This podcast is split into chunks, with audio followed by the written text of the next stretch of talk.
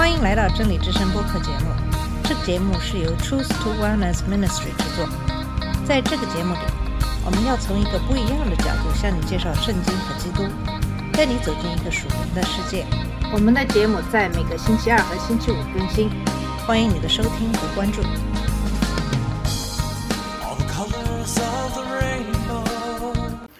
你好，我是马军。从今天开始，想给大家介绍《圣经旧约中的箴言》这本书。这本圣经书中有很多智慧的言语和建议。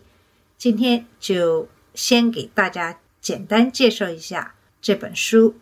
《箴言》这本书可以训练我们在道德的这个层次下思考和评估生活，引导我们做正确的事情，可以训练我们敬虔的品格，教导我们要有智慧，所以以便我们能够诚实、勇敢、有技巧的生活，从而实现神在我们生活中的目的。真正的成功是完成我们创造者意图。在我们的现实生活中，有两种人：一种是那些自称是律法主义的基督徒，另外一种是那些在世人眼里的罪人，那些放荡不羁的人。这两个群体实际上都有一个相同的根源问题，他们唯一真正的区别是他们的个人行为标准从哪里来。这两者都忽略了在日常生活中应用金钱的智慧，以便在我们神的命令和戒律范围内好好的生活。律法家试图通过设定一个比神更高的标准来达到圣洁，然后把违反这个个人制定的标准称为罪。这就是法利赛人的一个主要问题。他们经常超越神所说的，比如他们关于守安息日的许多规定。耶稣严厉地谴责他们，说他们把人的教训当作教义。那些淫乱的人认为，只要他不犯罪，他就是安全的，所以他关心的是什么是犯罪行为，这样他就可以尽可能的接近底线，仍然为自己的罪所辩护。这种态度其实，在我们日常生活当中并不新鲜，因为耶稣在他的教义中大声反对这种态度。一个在某一领域有法律意识的人，可以在另一个领域里边放荡不羁，通常是他们喜欢或不喜欢避免的罪的领域。在马太福音第五章中，耶稣纠正了法律赛人常见的几个领域的教导：谋杀、通奸、离婚、誓言、报复和爱。在每一个案例当中，耶稣都列举了他们的教导，然后揭露了他与神命令的目的有多大的偏差。比如，法利赛人教导说，通奸的身体行为才是罪，耶稣却把他带回到思想和心灵的问题上，说凡看女人起淫心的，在心里已经犯了奸淫。法利赛人认为，如果他们避免违反关于通奸的第七条诫命，他们就安全了。但是耶稣指出，他们在贪恋中违反了第十条诫命，因此在任何通奸或私通行为发生之前，他们在心里就已经违反了第七条诫命。神定义了罪，而不是人。神将用他自己的标准，而不是人的标准来判断。那么，箴言二十一章二节所教导的智慧，切中了这两类人的核心问题。他说：“个人的路在自己眼中是对的，但主会衡量人心。无论是那些律法主义者，还是那些放荡的人，他们的心都没有固定在神身上，所以他们实际上没有过上敬虔的生活。他们用他们认为是公益的外在的表现来欺骗自己，但主知道他们内心实际存在的邪恶。在他们获得智慧之前，他们将继续处于自以为是的一个欺骗当中。”那么，箴言的第一句向我们介绍了这本书的主要的作者。箴言第一章第一节说：“以色列王大卫的儿子所罗门的箴言。”我们从《列王记上》四章三十二节知道，所罗门说了三千句箴言，他的歌有一千零五首。这段经文接着描述了他对树木、灌木、动物、鸟类、爬行物和鱼类的知识。人们从四面八方赶来听所罗门的智慧。这种智慧是神的礼物，是对他在《列王记上》三章五到九节中记载的祈祷的回应。晚上在畸变，耶和华在梦中向所罗门显现，神说：“你求我给你什么？”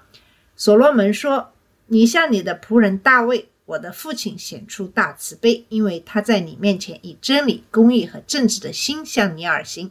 你为他保留这大慈悲。”使他有一个儿子坐在他的宝座上，正如现在。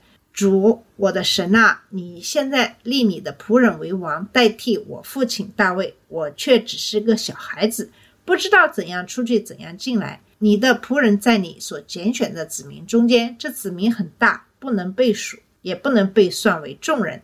所以，请赐给你的仆人一颗明白的心，去判断你的百姓，辨别善恶。因为谁能审判你的这一大群人呢？列王记上三章十到十四节记载了神的回答。神对他说：“因为你求这事，没有为自己求长寿，也没有为自己求富贵，也没有为敌人求生命，只为自己求明辨是非。看呐，我已经照你的话行了。看呐，我已经给了你一颗聪明明辨的心。所以在你以前没有人像你，在你以后也不会有像你的人出现。我又把你所没有求的赐给你，包括财富和尊荣。”使君王中没有一个像你这样的，直到你的日子。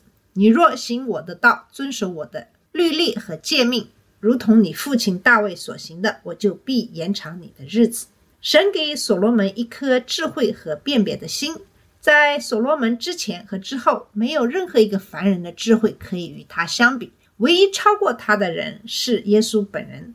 可悲的是，所罗门并没有遵循神给他的智慧。因为到后来，他娶了许多的外国女人。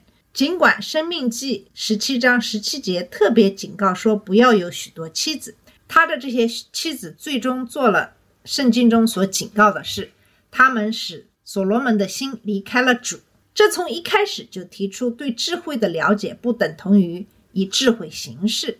如果你不将其真理付诸实践，学习和背诵许多的箴言，其实对你有可能也没有很多的好处。那么，箴言书中只包含所罗门所说的三千句箴言中的一小部分，这些内容分为三部分，其他作者的部分也被编入书中。那么，第一到九章包含所罗门的十五段话和两段独白，颂扬智慧，警告愚昧。箴言十章到二十二章十六节是所罗门箴言的第一集，箴言二十二章十七节到二十四章三十四节是智慧人的话语。二十五到二十九章是所罗门的其他箴言，由西西家的人抄录。第三十章是杰克的儿子亚古尔的话。第三十一章是利莫王的话，就是他母亲教他的神谕。这是一位虔诚的母亲给他儿子的智慧。这个利莫王的身份并不是非常的确定，有一些人认为这可能是所罗门的另外一个名字。那么有理由认为，箴言的前两节可能早在所罗门统治的后期就已经有了。智者的话以及亚古尔和利莫尔王的话是什么时候增加的，不得而知。那么由西西家的人编撰的部分可以追溯到大约公元前七百到六百八十七年，最终流传下来的不会晚于公元前四百年。箴言这本书就是在圣灵的指导下，对所罗门和其他人的谚语进行的汇编。箴言就是用一个简短的句子，而不是用许多字来解释或表达一个普遍的真理或众所周知的事实。在最狭义的意义上，箴言通过一个由两个平行短语组成的单一平行句中的陈述来实现这一目的。这些短语可能是互补的、比较的或对比的。那么，箴言书中有四百三十条这样的语句。比如箴言十一章三十节是互补的或同意的，说一人的果子是生命的树，有智慧的人赢得灵魂。那么第二个短语对句子的第一部分进行了补充，并把它带得更远。在箴言十六章三节中是同样的内容，把你的工作交托给耶和华，你的计划就必得着。箴言十三章二十节是反义词或对比性的平行词，与智慧人同行的必有智慧，与愚昧人为伴的必受损害，恶人的行为与义人的行为进行了比较。那么箴言十四章一节就是这种类型的另外一个例子，说智慧的妇人建造她的房屋，愚昧的却亲手拆毁。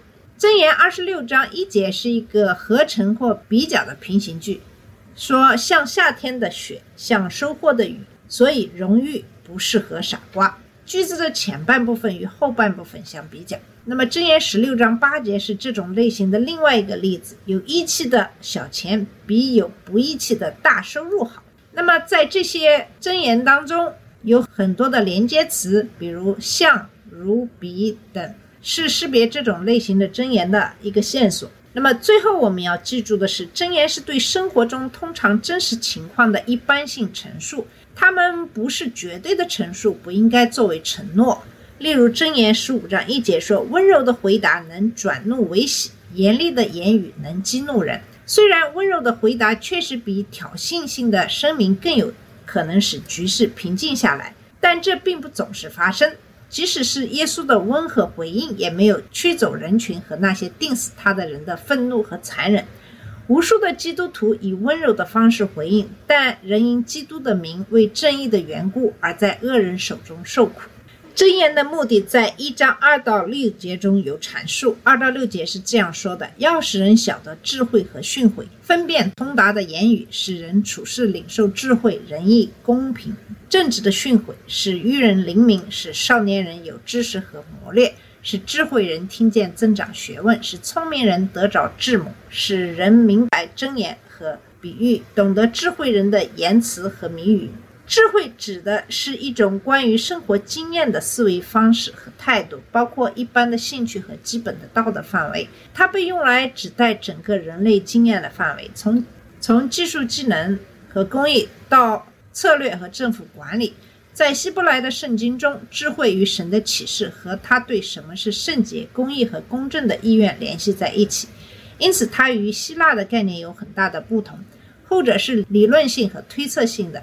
在真正的智慧中，人的意志和理解力顺从于神的意志和启示，因为智慧存在于神之中。整个旧约的智慧文献中所谈到的智慧，是将从人类经验中所学到的实际东西与神的启示相结合，使人能够过上最佳的道德和伦理生活。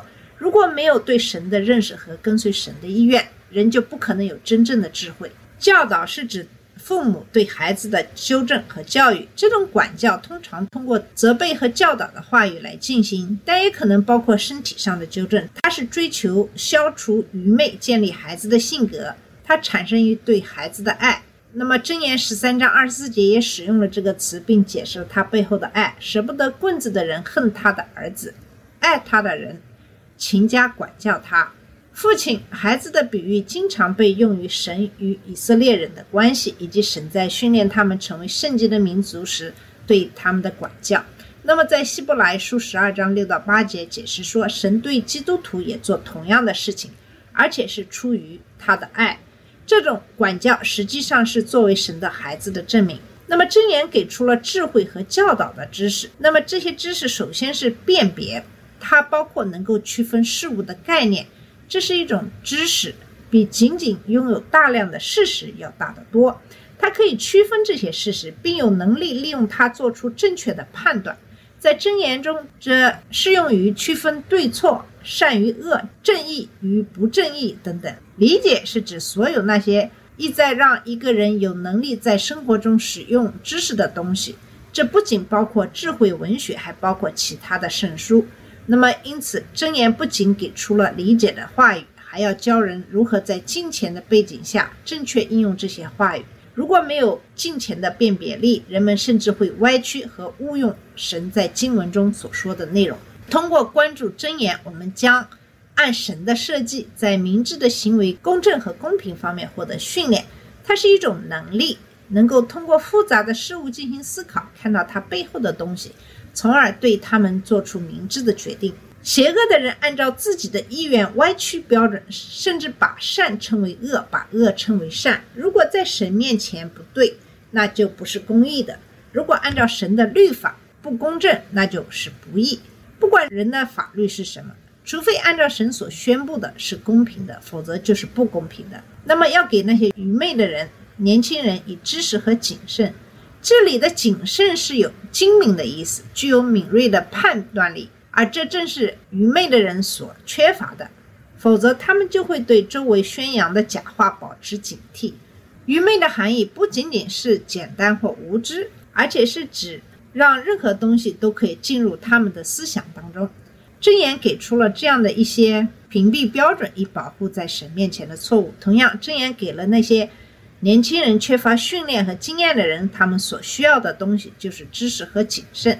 知识不仅仅是对事实的认知，也是使用这些事实来完成事情的技能。聪明的人要听话，增加学问；有悟性的人要得到聪明的建议，这些都是智者的标志，也是箴言的目的。那么，有智慧的人会获得更多的指导和洞察力；有悟性的人知道收集正确的建议的价值，以便他们能够做出正确的选择，走正确的方向。箴言提供了来自最明智的建议。那么，在箴言的第一章第七节中，阐述了这本书的主题，也就是说，敬畏耶和华是知识的开端。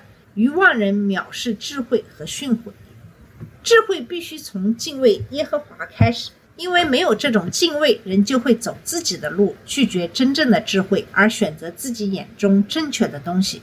正如这节经文的第二句话所宣称的：“愚妄人藐视智慧和训诲。”愚昧的人被这个时代的神及撒旦以及他自己与生俱来的罪性和骄傲所蒙蔽。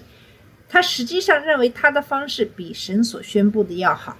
虽然证据就在他的周围，而且是压倒性的，但是他还是不能感知或理解，所以他歪曲了真理，直到他变形到足以适合他自己的世界观。这样的人其实没有什么希望，除非他们被震慑到不计代价的寻求真理。对主的敬畏会做到这一点。那么这里的“恐惧”一词有两个组成部分，一个是恐怖，一个是敬畏。每个罪人的心中都应该有对主的适当的一些敬畏，因为他们站在圣洁、公义和公正的造物主面前被定罪。他们不仅没有在不义中遵循他完美的旨意，还违背了他的律法，叛逆了他的统治，让不义引导他们的心走在邪恶的路上。除非有某种干预，否则他们将根据他们的行为被审判，这将使他们陷入永恒的地狱。对这一可怕的命运的恐惧，应该使他们努力寻找避免这一命运的方法。那么，由于神的恩典，我们不再对神的存在感到恐惧，相反，我们渴望他。对主的敬畏有了第二个组成部分，这就是对神应有的尊重，因为他是创造者。我们是他的受造物，他是我们的父亲，我们是他的孩子。这种敬畏是我们在他面前谦卑的标志，而谦卑是学习和成熟所必须的。神给谦卑的人以恩典，但他抵制骄傲的人。骄傲是傻瓜的标志，这种骄傲会导致拒绝智慧和教导，因此会导致拒绝救赎。箴言是对谦卑和智慧的呼唤，以遵循主的道路，也是对远离骄傲和愚昧的警告。所以，希望我们都能够认真的来学习《箴言》这本书。在以后的节目里，会继续根据不同的主题来介绍《箴言》这本书。好，今天的节目就到这里，谢谢你的收听，我们下次节目再见。这里是真理之声播客节目。真理之声是 Truth to Wellness Ministry 旗下的一个节目，由 Truth to Wellness Ministry 制作和播出。如果你有什么想跟我们分享，请给我们发电子邮件，我们的邮箱地址是 truth to wellness at gmail dot com。你也可以直接去我们的网站 www dot truth to wellness dot com 浏览更多的信息。下次节目再见。All the colors of the rain